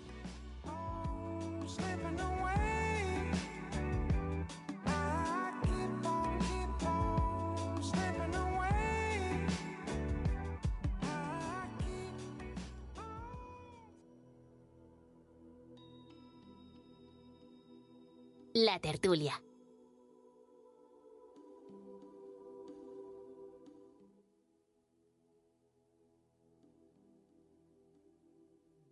Pues tiempo de tertulia después de dos entrevistas muy buenas y muy bonitas. Son dos. La verdad que, que me han gustado, eh, chicos, las, las palabras tanto de tanto del presidente Joan como de como de Yure. Pues oye, nos han dado nos han dado buena respuesta a todas las preguntas que les que les hemos hecho. Fran Javi, antes de empezar esta tertulia, tres apuntes rápidos de la jornada de de Liga Femenina para la gente. ¿De la, ¿De la pasada o de la próxima? De la pasada, de la pasada. Mm, Bueno, yo evidentemente tengo que hablar del, del partido que hicimos nosotros, ¿no? De, del Valencia Basket eh, Ciudad Laguna Tenerife, un equipo que, bueno, veremos a ver eh, lo que aportan las nuevas jugadoras, pero a mí me gustó muy poco, ¿no? Es un equipo que lleva, lleva dos victorias y siete derrotas en los, en los últimos nueve partidos y, y apenas compitió un cuarto contra un Valencia Basket que está en un, en un gran momento de juego y que ya recuperaba María Pina, ¿no? Pero, pero bueno, Valencia Basket le metió 15 triples, 90, récord de, de puntos también, 98, con 31 asistencias y la imagen que dio el equipo fue muy pobre. Y bueno, es eh, luego pues eh, quedarnos con las, las victorias de los equipos de abajo, ¿no? De, de Embutidos Pajar y el Benvibre y de, de Quesos el Pastor, que ponen eh, la liga muy bonita también por la parte baja. Por mí hasta ahí, Juanma, si es que se han jugado la mitad de los partidos nada más. Yo que, mu- que muy importante la victoria de Benvibre sobre Marquisa Galdin, sobre todo. ¿Cómo te borras, eh? ¿Cómo te borras? Eh, Víctor, eh, ¿por dónde empezamos? Ha dejado ahí Pues- un tema pendiente de lo de los campeonatos de España, ¿no? Eh, sí, o si quieres seguimos con Liga Femenina y luego ya que lo has empezado. Em, Como digas. Por un lado, Benvibre, cómo sobrevive, y por otro lado, Casa de Monzaragoza. Eh, todo el que pensara que por llegar el último de la fila, sacar el talonario, fichar lo que quisieron y tal, iban a, a meterse en copa y tal. Yo el primero, eh, nada más lejos de la realidad, ¿no? Hay mucha gente pidiendo la destitución de Iglesias, eh, diciendo que necesitan un entrenador a tiempo completo. No sé si es que no lo está, entiendo que no. Y, bueno, eh, mm, de momento parece que el equipo como que se lo hizo más los agentes que ellos mismos, ¿no? No, no sé qué pensáis de, del desastre que, que se está perpetrando en el Príncipe Felipe. Bueno, hay que tener en cuenta que llegan, llegan tarde al mercado, ¿no? Eh, eh, son, deciden que van a jugar en Liga 1, pues prácticamente yo creo que sería a lo mejor mm, por lo menos mes de, abril, mayo, ¿no? Y, y ya había muchas jugadoras importantes que, que tenían equipo y fichan un poco pues las que las que quedaban por ahí, ¿no? Eh, eh, tiraron eh, la caña entre comillas, ¿no? Por, por las jugadoras nacionales buenas que quedaban y pudieron fichar a, a Laura Nichols, pero poco más. Luego, pues sí, fichado nombres, pero pero hay que hacerlas jugar. Pero entonces es culpa de Iglesias. ¿O de quién es culpa? Bueno, parte de culpa tendrá, es culpa pues de que el mercado, de, de que tú has hecho el equipo eh, de a que- con lo que había, no has podido planificar y, y, y- y tratar de montar el equipo en eh, pues como, como sí que hizo, por ejemplo, Valencia Basket cuando, cuando subió a, Liga 1, ¿no? Pues ya sabes, me quedo con estas que tengo, busco esta pieza, esta otra, la- las tengo atadas ya pues hace tiempo en algunos casos. Es más complicado fichar eh, en junio, julio que fichar en, en marzo, abril. Pero y digo yo, pregunta general así para Javi o JV o Juanma, de lo que tiene ahora Casa de Monzaragoza, ¿qué le vale para el año que viene? Porque, por ejemplo, Van Lu, eh, pues decepcionante yo creo que es poco, ¿no? Bueno, a mí Van Lu me vale. Claro, y a mí también, ¿sabes? O sea... es que de Van Lu hay que mirar varias cosas. ¿Tú qué quieres? ¿Una base que dirija y que conecte bien con la pivot y que el juego fluya? ¿O quieres una tía que te meta puntos? O sea, para mí Lu, por ejemplo, está tirando mucho y mal de tres. O sea, quizás lo que, lo que le tienes que pedir a Lu es que no haga eso, pero es que a lo mejor está abusando de ese tiro porque el resto de jugadoras no están dando el nivel en, cuanto a lo que lo tienen que dar. Eh, yo, o sea, a mí Baldu me parece una jugadora de sobrísima para que esté en un casa de Monzaragoza. Por supuesto, eh, Marquisa Galdín, pues también me valen. El problema, pues, es que necesitas tener una, un, núcleo de nacionales que no sean una comparsa, con perdón, que no estoy diciendo que, haya jugadoras con más nivel ahí, sino eh, el rol que tienen. Es decir, que tienes que, en esta liga femenina, si tú quieres competir por estar arriba, necesitas nacionales que te puedan aportar minutos de calidad siendo importantes. No te digo que Aina o que Zoe no te los puedan aportar más de cara a futuro, y eso me parece bien pensando en el proyecto a medio plazo, pero tienes que tener realidades. Si pretendes que tu realidad fuera Laura Nichols, y bueno, pues ya estamos viendo cómo cómo está Laura Nichols y, creo que al final si pensamos en Laura Nichols eh, temporada regular habitualmente mm, quizá podemos tener dos temporadas destacables pero no, no, estamos hablando de una superestrella tampoco, por mucho que haya estado en, en muy buenos equipos. Ahora apuestas por una Ana Cruz a, a un año y medio vista, a ver si, si la puede recuperar. Bueno, no sé, igual es que eh, no tienen, tampoco piensan que no tienen la capacidad de irse pues, como hizo Valencia Vázquez, que te ata a una Laura Gil que viene de, perfumerías. A lo mejor es que no se ven tampoco a ese nivel. O otra cosa que perfectamente podemos plantear, estamos hablando de un club ACB que en el femenino no tenía tradición, a lo mejor quien está más arriba al mando de la nave se ha pensado que esto era el PC Basket y, que con eso, con mover un poquito, eh, valía y ahora se están dando cuenta que no.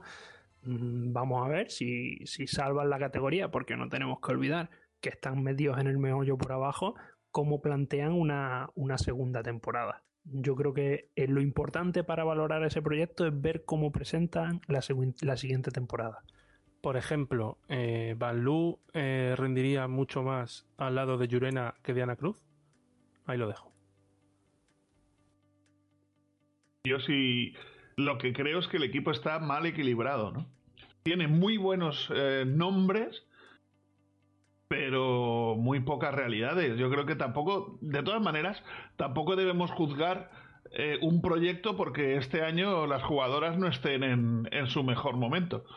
Yo creo que hay que ver un poco el planteamiento que tienen en Zaragoza, si es para un año, si es para dos, si, si se plantean también la situación de que de que no, no les van a exigir títulos, o sí, no lo sé, depende del dinero que se hayan gastado, y creo que también, por otra parte, creo que también eh, Manu tenía ahora cierta, cierta razón con eso de decir que que se han pensado que esto del básquet femenino era llegar y llegar y, nada, hacer dos fichajitos y quedas campeón de Europa.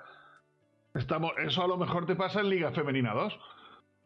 Pero en Liga 1 yo creo que, estamos hablando ya con, con proyectos a nivel europeo como Avenida, como incluso Gerona, como también Valencia, ¿no? Yo creo que estamos hablando de equipos que ya no se plantean tanto el quedar campeones de, de la Liga Española, sino que eso sea un mero paso para poder hacer un muy buen papel en la Euroliga. Entonces en Zaragoza me da a mí que han calculado mal, ¿no? Esa es la impresión que me da a mí. Y repito, para mí el equipo está desequilibrado. Con jugadoras con muy buenas estadísticas hasta este año, pero que este año, por lo que sea, no están teniendo sus mejores números. Y bueno, por eso tampoco hay que descartarlas. Un, no sé, puede haber jugadoras que, que no hayan estado bien durante determinado tiempo y ahora de pronto empiezan a estar bien. O, o cualquier jugadora que no está bien en Zaragoza la traspasan a otro sitio y luego empieza a hacer grandes números. Pero no sé, yo cuando- creo que es más cuando un tema fichas de... a Nichols, tú lo que quieres es rendimiento inmediato. Porque se han No, gastado eso, dinero. eso es, claro, eso es evidente, Víctor, pero ¿tú crees que el equipo está compensado y equilibrado? Ahí es No, no, no. Yo creo que, que el que ha hecho el equipo no tenía mucha idea de esto y se ha dejado vender la moto por los por los, Por los agentes. Claro. Exacto, claro. ahí voy, ahí voy, ahí voy. Eh, lo que decía de Van Lu, Fran. Van Lu y Llurena. Van Lu, Ana Cruz. Bueno, es que es complicado, son jugadoras muy muy diferentes, ¿no? Yo, yo creo que, que el problema eh, no es Van Lu, no es Van Lu, Llurena, Van, Van Ana Cruz. El problema es que el banquillo está aportando muy poquito, ¿no? Y al final tienen un quinteto, vas- ya han hecho un quinteto claro desde el principio de temporada, ahora pues simplemente han cambiado a Gorecki por Ana Cruz, pero el banquillo, más allá de Aina Ayuso, pues, hombre, pues sí, tienes a Minata Sangare, que es una, una jugadora que va, va a ir a más y, y una apuesta de futuro interesante. Luego, pues Chantel Handy, que al final es una jugadora que, que lleva toda la carrera dando tumbos por ahí. Y, y Omer Basic, que para bueno, y Zoe Hernández, y luego Omer Basic, que para mí es una jugadora, pues, eh, Liga 2 normalita, ¿no? Entonces, pues, bueno, eh, han lleg- le- lo que comentaba, pues que llegaron tarde y, y están pagando un poco la, la novatada, ¿no? Veremos el proyecto de, del año que viene, que es para mí el proyecto más importante. Eh, Manu Fresno, buenas noches. Hola, eh, estoy por aquí. Esperemos que el clima en Canarias permita que por el ruido pueda hablar mucho. Perfecto, suenas. Eh, ¿Qué opinas del desastre de Casa de Monzaragoza? Que un poco lo que estaba escuchando, yo creo que igual que la mayoría, que es un equipo que pensamos que iba a tener impacto inmediato, pero les está costando, es un poco como se suele decir, colección de cromos, ¿no? Que no pensaron en la química de cómo pudieran encajar las jugadoras, sino fueron fichando los grandes nombres que les salían y yo creo que eso a la larga se paga, pero también esperemos que aprendan un poco de esta y ya para los siguientes años, aunque bueno, el contrato de Ana Cruz también es para la temporada que viene, no sé el resto, pero creo que mm, no ha sido hasta ahora la mejor gestión, pero bueno, es un equipo relativamente nuevo, así que tienen esa opción de ensayo y error para recuperarse. Bueno, em, el tema Clarino lo vamos a dejar para un poco más adelante. Eh, ¿Qué opináis de, lo que hablábamos antes de, los campeonatos de España, por ejemplo, eh, Javi? Claro, dice, decía JV, una niña que no tiene campeonato de España este año, pero es que no está compitiendo en su comunidad autónoma o no está entrenando con cierta normalidad. Yo creo que del campeonato de España eh, nos podemos ir olvidando, ¿no? Sí, yo creo, a ver, yo creo que hay que, hay que ser responsable y sobre todo ver eso que eh, querer forzar a que se juegue un campeonato de España que entre comillas de partida va a estar adulterado porque no todo el mundo está llega en las mismas condiciones. mm, Yo sí, o sea, yo creo, o sea, yo creo que aquí lo básico es lo que hemos hablado, es que los niños eh, puedan entrenar cuando antes, que, que se tenga en cuenta que la práctica esta del baloncesto ya no es el tema competir, sino es la formación que, que supone dentro y fuera de la pista y que lo importante es que se llegue hasta ahí. Si no podemos eh, jugar un campeonato de España no pasa nada. Si no se pueden hacer eh, los campeonatos de selecciones formativas como pasó el año pasado, aunque algún país como África y tal han recuperado algo, Javi, o sea, se perdón, acaba- continente, sí. Que como acaba de decir, se acaba de suspender el cadete. Bueno, se acaba de suspender, se acaba de no jugar el cadete, que era el habitual de, de selecciones autonómicas, era el habitual de, de las Navidades y Reyes. Ahora el siguiente de selecciones autonómicas sería el en Semana Santa, sería el de infantiles y, y alevines. Que yo creo también que no se va a jugar, pero decir que no se va a jugar un campeonato de España que es en junio, que yo no, no digo que sí, ¿eh? no digo que sí, pero tampoco digo que no. Si esto está cambiando de día en día. O sea, que no sabemos lo que va a pasar dentro de una semana como para saber lo que vamos a, pasar en junio. Pero es que si se juega va a ser muy injusto, porque no todos tienen las mismas condiciones para entrenar y prepararse para ese campeonato. Bueno, pero eso ha sido siempre así también, ¿eh? O sea, ahora es por el coronavirus, creo que todos lo tenemos clara la situación, pero yo no, no creo que si, si en aquel momento mm, médicamente se puede jugar, no creo que no se tenga por qué no jugar. O sea, van, ten en cuenta que van los campeones, o bueno, depende de las autonomías. En principio, el campeón autonómico de todas y el subcampeón de bastantes de ellas. Incluso en algunas, el tercero. Habitualmente Madrid, Andalucía, eh, Cataluña, en alguna ocasión Comunidad Valenciana. O sea, tampoco es que sea una situación que puedas decir no juegas, porque realmente jugar un campeonato no te implica haber estado entrenando todo el año. Para jugar un campeonato, pues fíjate, las selecciones nacionales, ¿cuándo juegan los campeonatos? ¿Cuándo entrenan? Un mes antes, mes y medio antes. ¿Que estamos muy justos de tiempo? Pues claro. Pero yo, al menos por la experiencia que tengo en la Federación de la Comunidad Valenciana, eh, los campeonatos autonómicos, que son los que dan lugar a, clasificarse al Campeonato de España, no se han suspendido. Otra cosa es que, por ejemplo, en, Cataluña no se pueda jugar. ¿no? Ahí yo creo que estamos hablando de dos situaciones diferentes. Pero aquí en ningún momento han dicho jugarlo simplemente por quedar campeón autonómico no por no clasificar al Campeonato de España. Y me imagino que en otras autonomías ocurrirá igual. Pienso, ¿eh? No lo sé. Em, JV, vamos a... Bueno, Fran, venga, dale. Vamos antes de pasar al tema estrella. No, yo creo que egoístamente la FEP eh, va, a querer que se jueguen, porque los campeonatos de España les sirven pues para, para tener jugadoras en el radar, ¿no? Y para, para ver durante varios días a, a una serie de jugadoras y descubrir jugadoras interesantes de cara, de cara a selecciones de formación, ¿no? Y a, todas estas concentraciones que hacen. Yo me, estás tirando, me estás tirando de la lengua. pues te voy a tirar más, pero con otro tema. Tema clarinos. Em, o aquí, unos son muy tontos, otros son muy listos. A mí me dicen desde Canarias que las ayudas que les han aprobado ahora, cerca de 75.000, 80.000 euros, eh, ahí tengo gente que me dice que iban destinadas al fomento del baloncesto con jugadoras canarias de formación. Ya me contarás tú que tiene Fasula, eh, Abdi y, y de Canarias. Eh, y cuando estás amenazando con que no puedes seguir en la competición, pasan 10 días fichas tres jugadoras, que las traes de no sé dónde, pero encima le quitas a la pivot titular a un equipo de liga femenina, eh, JV, esto, esto, ¿esto cómo se llama? ¿Esto qué es? Porque esto, eh, por lo menos vergüenza tienen poca, o ninguna. Bueno, yo, aquí alguien lo dijo. Uy, yo no, no, me acuerdo, pero creo que alguien lo dijo, ¿no? Que, que esto se esperaba que no fuera precisamente eh, que no fuera precisamente una queja para poder fichar jugadoras. De momento sí que lo está haciendo. No quiero decir nada. Pero de momento sí que lo está haciendo. Aparte, si tú lees en la prensa canaria, eh, están hablando más o menos de eso.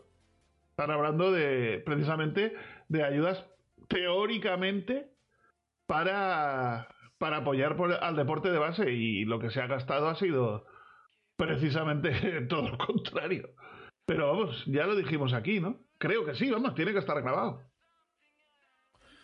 Em, Fran, tú eres el que más cerca las has visto. Eh, ¿El equipo está roto?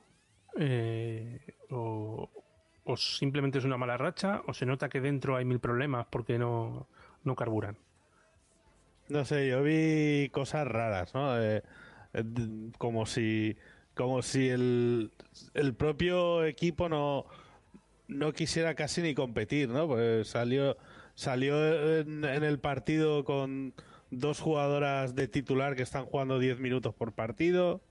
Eh, Asia Taylor juega 13 minutos.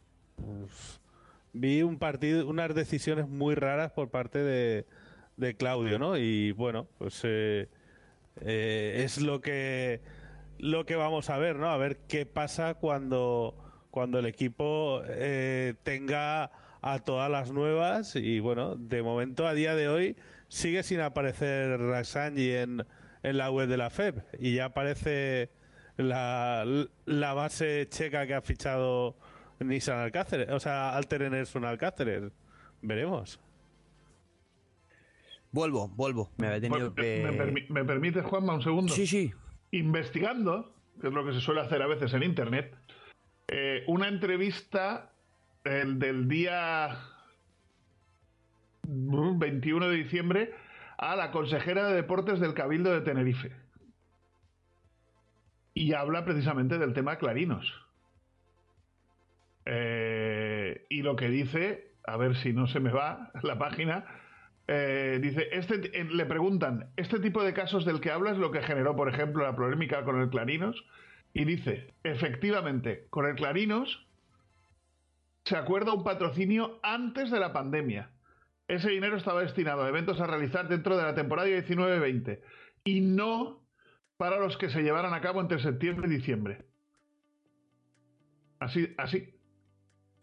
Finalmente el interventor, eh, finalmente el interventor entendió que una parte sí se realizó, no sé qué eventos esto sinceramente, se realizaron entre septiembre y diciembre, de- desconozco totalmente esa información, y, y se pudo justificar, dice la consejera, se pudo justificar jurídicamente. Se amparó una parte, algo más de 75.000 euros, pero no todo. Es que estos, Eso es lo que dice. estos se piensan o, o- o- o están firmando subvenciones para llevarse a las jugadoras a promocionar el baloncesto y tal, y luego con ese dinero lo que hacen es traerse más extranjeras. Porque claro, también, Juanma, también me preguntaban esta semana, ¿por qué no hay más jugadoras canarias en Clarinos? Porque no quieren Porque- ir. Porque dado- lo que hay. Mira, me han dado hasta las cifras de la oferta que le hicieron a Leonor Rodríguez este verano. Pero es que, es que no, no, han ido las que han ido. Porque, por sus intereses, o porque le da igual, o porque están bien en Tenerife. Pero, pero es que nadie aguanta a Claudio.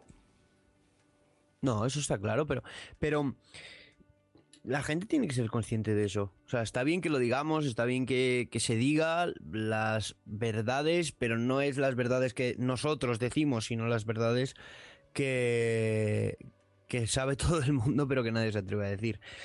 Con lo cual, Bueno, eh, pero, pero perdonadme, yo creo que nosotros ahí poco, poco tenemos que rascar. Sí que tenemos que, que preocuparnos de que si se pide unas ayudas que teóricamente están justificadas, al menos eso es lo que ha trascendido, y, y me podéis decir ahora sí o no, para apoyo del deporte de cantera, casualmente después de la concesión de esos 75.000, se ha fichado a tres jugadoras. O bueno, que venga... Una húngara, una griega y una sueca. Sí, sí, no, que, si hubieran fichado tres jugadoras españolas, igual hasta me callo. Pero vamos, es que me parece que, que es, una, es una causalidad de causa-efecto clarísima y que ya clama al cielo, o sea, clama al cielo. Lo que de verdad, y yo siempre lo he dicho aquí, y no, no, no va a ser la primera ni espero que la última vez que diga esta frase, no sé qué hace el resto de equipos de la, de la zona que están calladitos.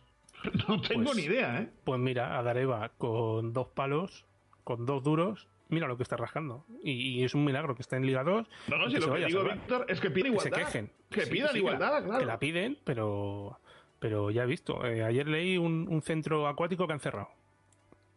Por falta de ayuda. Porque se las han quitado. Pues, pues bueno. La cosa es la, la siguiente. Em, este equipo ha pasado de no poder asistir a la Copa de la Reina la temporada pasada a no poder afrontar los pagos o seguir en la competición hace unos meses. No a viajar a Lugo Mm, ese- eso esa es. semana, que no Eso podían, es. decían. Eso es. Ha pasado de eso a ficharle una eh, pivot a un equipo de su misma competición, cosa que la verdad muy eh, lícita no me parece, pero que ahí el, el 100% de la culpa no la tiene el club, porque si la jugadora no hubiera querido, no hubiera querido irse, no se va. Em, han pasado también a fichar a una jugadora que barata no le va a salir, como es Abdi, por ejemplo, y han fichado a una de las eh, jugadoras húngaras. Si no es la mejor, no controlo de eso. Manu, Fran, eh, quien sea, que me Bueno, era, la capitana, ¿no? Eso es, si no es la mejor, eh, es una de las mejores jugadoras húngaras que baratas, ninguna de las tres le han salido.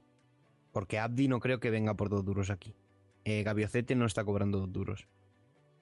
O sea, Aquí hay que hacérselo mirar. Es llorar para poder eh, hacer los fichajes justo ahora que empiezan las ventanas de, de Eurocup.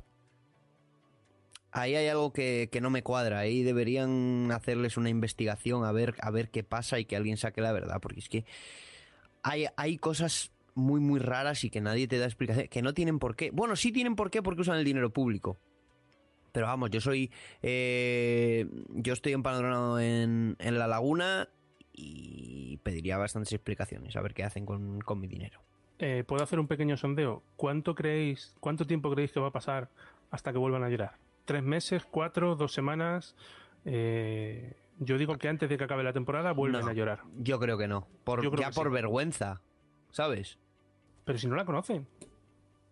Pero si han salido 14 jugadoras quejándose del trato vejatorio del entrenador y les ha dado igual. Y ni se han inmutado. Y lo han negado todo. Han dicho que los de la 14, que las 14 mienten. Esto es como lo de presa. Todo el mundo está contra él. Él hace todo perfecto. Pues hombre, cuando Pare- tanta gente parece, habla, parece que estés hablando de Trump. pues no, de Trump todavía no hablo. No, no, No, sé, no, es lo, que- digo, lo digo como nota de humor, Víctor.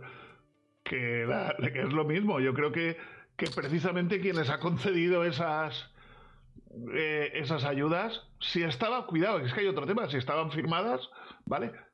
Pero si realmente son para el deporte de cantera y ves que en una semana o dos, de pronto, fichan tres jugadoras, jolín, llámales la atención, por lo menos, no sé, ¿no? Haz algo, pero también me extraña la prensa de allí que no dice nada. Aquí todo el mundo bueno. No sé. Pues por intereses, ya sabes cómo es la prensa. tendrán, no te digo que les tendrán comprados, pero, pero amiguismos y esas cosas.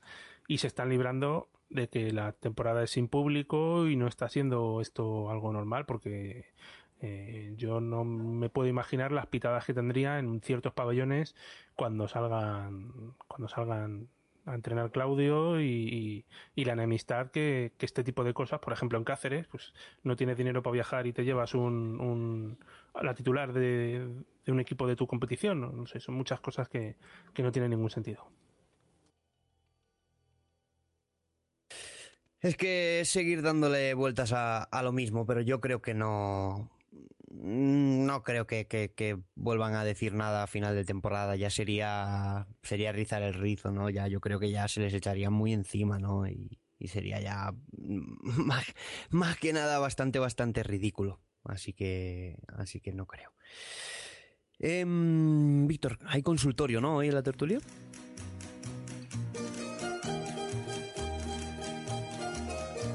El consultorio de Javi Gallardo.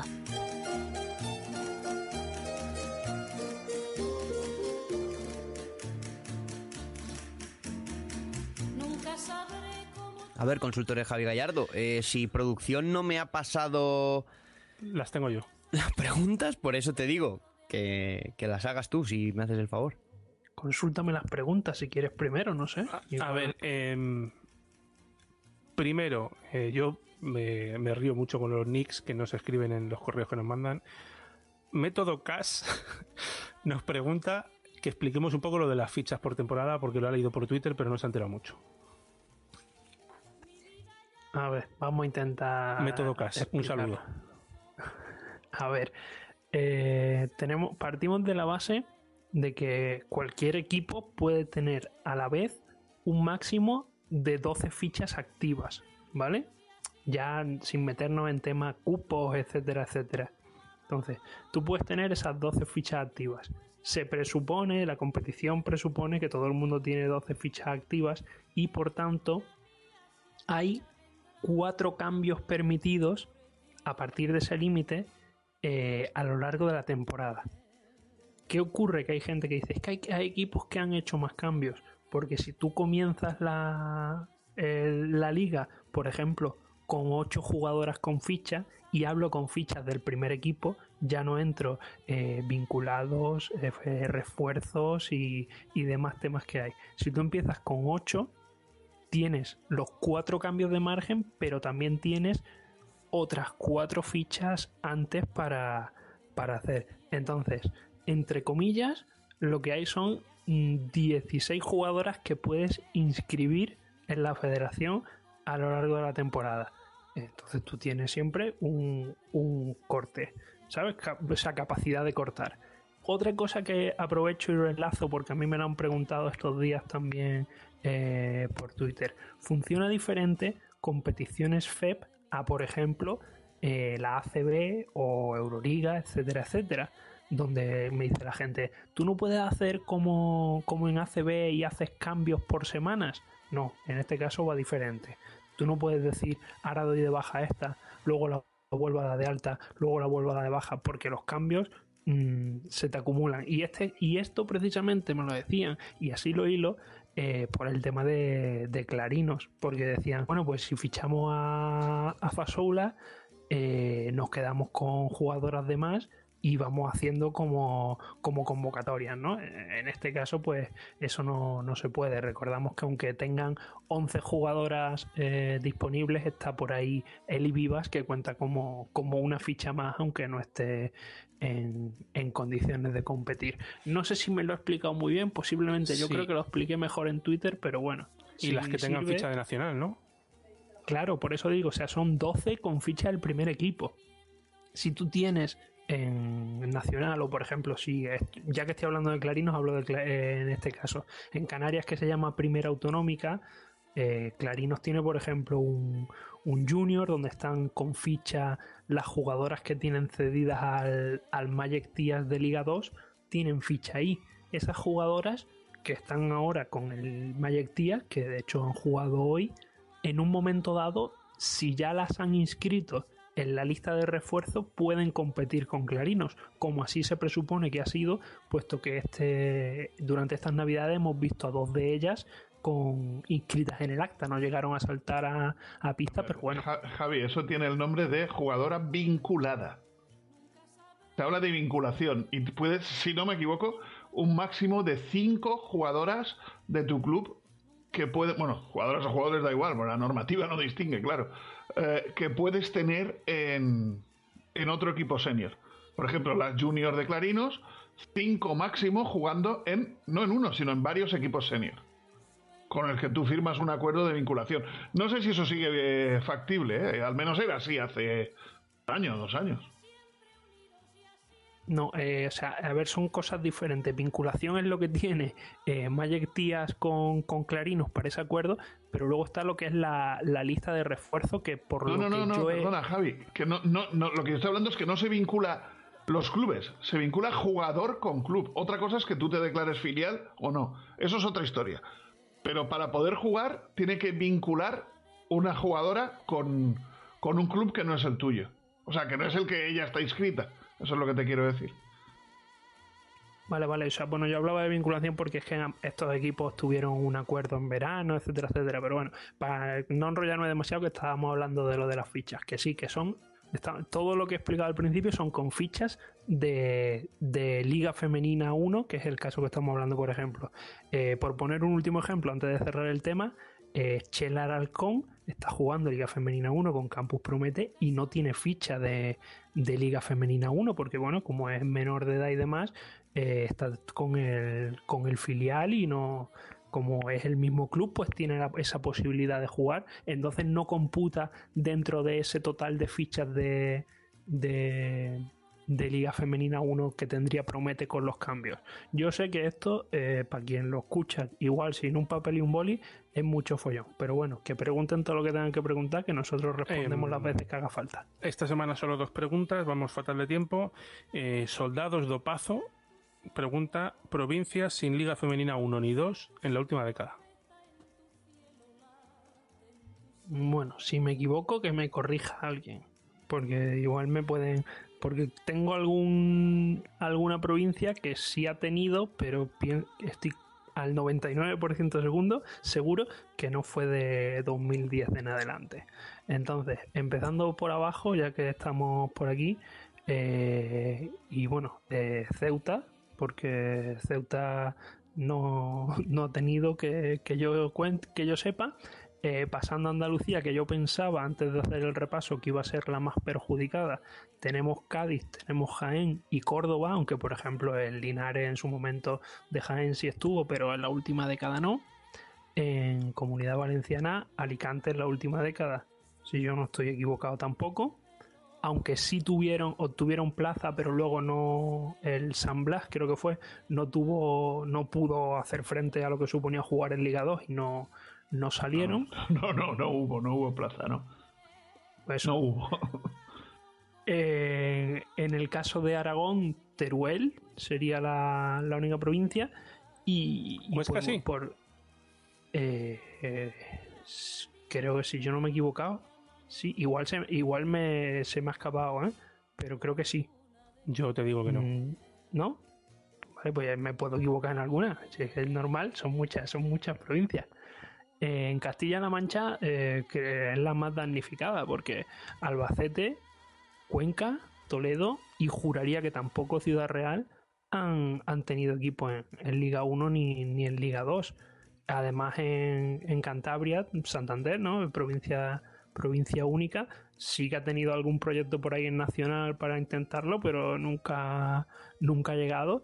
Y, y en Castilla y León, si ya digo que tampoco me equivoco, Palencia, Ávila y Segovia, ninguna de las tres. Hasta ahí sería mi, mi recuento si yo no he estado equivocado. ¿Lleida? En la Seu d'Urgell está allí. Correcto. Perdón, perdón, perdón, perdón. Soria tampoco, eso es. Bueno.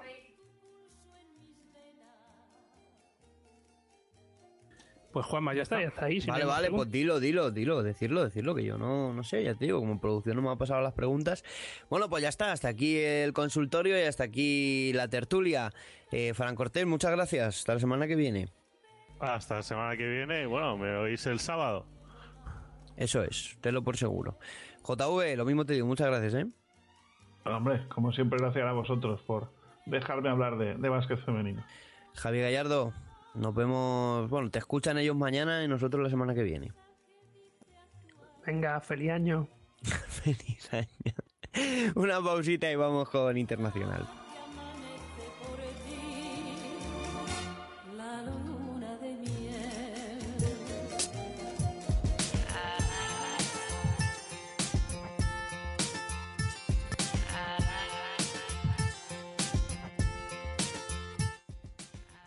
Ligas internacionales.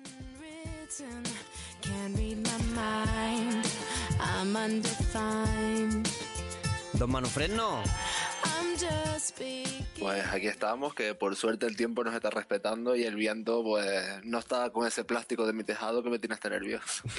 cosas de isleños, ¿eh? Como siempre te digo.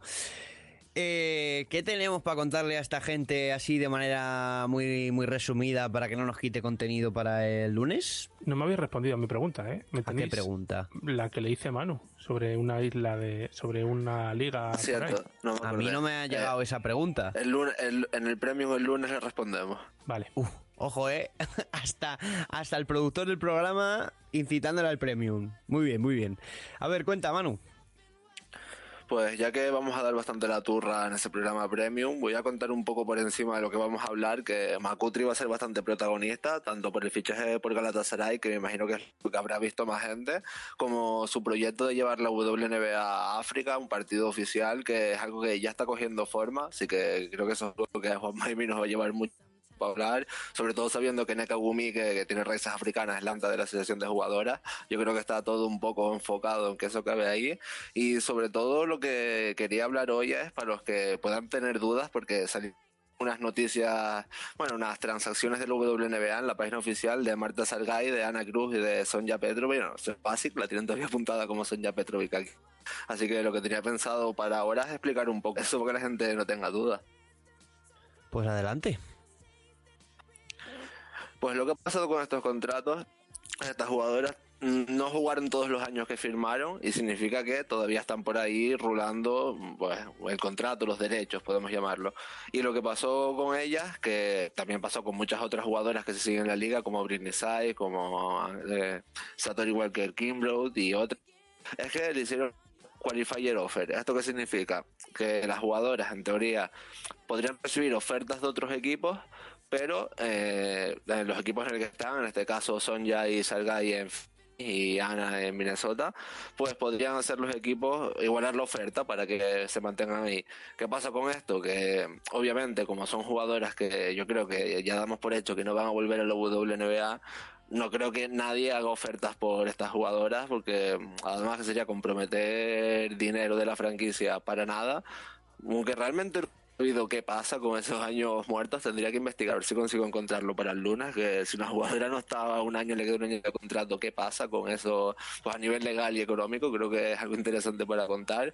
Pero eso, o sea, salieron los nombres, fueron noticia entre comillas por esa qualifier offer, pero eh, debería ser muy raro que pase cualquier cosa. Pues oye, está bien. Eh, yo pensaba en pedir públicamente que eh, cuando hablemos del tema de las Atlanta Dreams eh, me ponga Víctor una música de fiesta, porque vamos a estar de fiesta. O sea, es que vamos a brindar virtualmente con lo que, con lo que ha ocurrido, de verdad, es que eso es una alegría enorme. Y por cierto, ya lo ampliaremos en el en el semanal de la de Premium, pero cuidado con Galata, ¿eh? Tengo que decir. Precisamente esa canción no, ya, luego ya te pasaré, te pasaré una. Eh, cuidado con Galata, eh, que puede darle un, vuelco a, a esa, a esa liga turca. Y también otros titulares así que obviamente desarrollaremos el lunes es que ya están saliendo las candidatas a los premios de la NSA y en el premio Wooden Award que para mucha gente suele ser más importante, sabemos que en la NSA hay 42 millones de premios, pero en este suele ser de los más destacados y llama la atención que haya dos estudiantes de primer año, eh, Paige Booker de UConn, que la verdad que lo está haciendo bastante bien más allá del hype, y Caitlin, sí, Clark de Iowa, que la verdad que al principio no estaba pronosticada, pero se coló en la última lista. Y en el trofeo Becky Hammond tenemos nominada a Blanca Milán, la española, así que muy interesante y muchas ganas de hablar de esto el lunes. Bueno, pues mira, buen cebito, buen cebito has dejado, así me gusta. Pues Manu, muchas gracias, ¿eh? Nada, gracias a ustedes y sobre todo recomendar a los que no sigan esos programas del lunes, que creo que es una buena semana para empezar. Eso es que cada vez Os sois, han dado- cada vez sois más, ¿eh? Flores por Twitter, pero os han dicho que la temporada de. de- Ya, ya, pero estaba estaba dejándolo para responderlo en ese programa. Pues nada, no, pues en ese no ahora. programa. No ahora. No, no, en ese programa, no ahora. No, no pega. Manu, gracias, eh. Vamos a despedir este ritmo de la roba. Perfecto, pues nos escuchamos el lunes.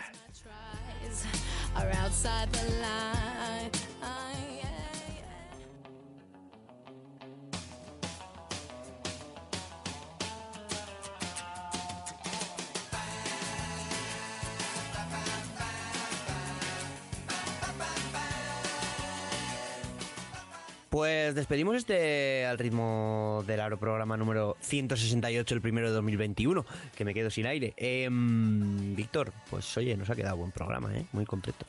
Sí, y además despedimos con una canción muy típica con lo que estamos sufriendo de la nieve. Chicos en la playa haciendo surf. Sí, muy típica, muy típica. Vamos a la playa a hacer surf. Ojalá, ojalá, ojalá playa. Madre mía, cómo echo de menos el, el mar, la relajación, la playa, el calorcito, todo, todo en general. Que muchas gracias, ¿eh? Nada, a ti. eh, un programa un poco, mm, no sé cómo ya, trabado, pero bueno, lo sacaremos. Seguro que sí, y a vosotros, de verdad, muchísimas gracias por el apoyo. Espero que en este 2021, eh, aunque sea oyendo solo los semanales, nos deis ese apoyo que, que nos lle- lleváis dando durante tantos años y que sigamos avanzando juntos y veáis este proyecto crecer. Un abrazo y hasta la semana que viene. Adiós.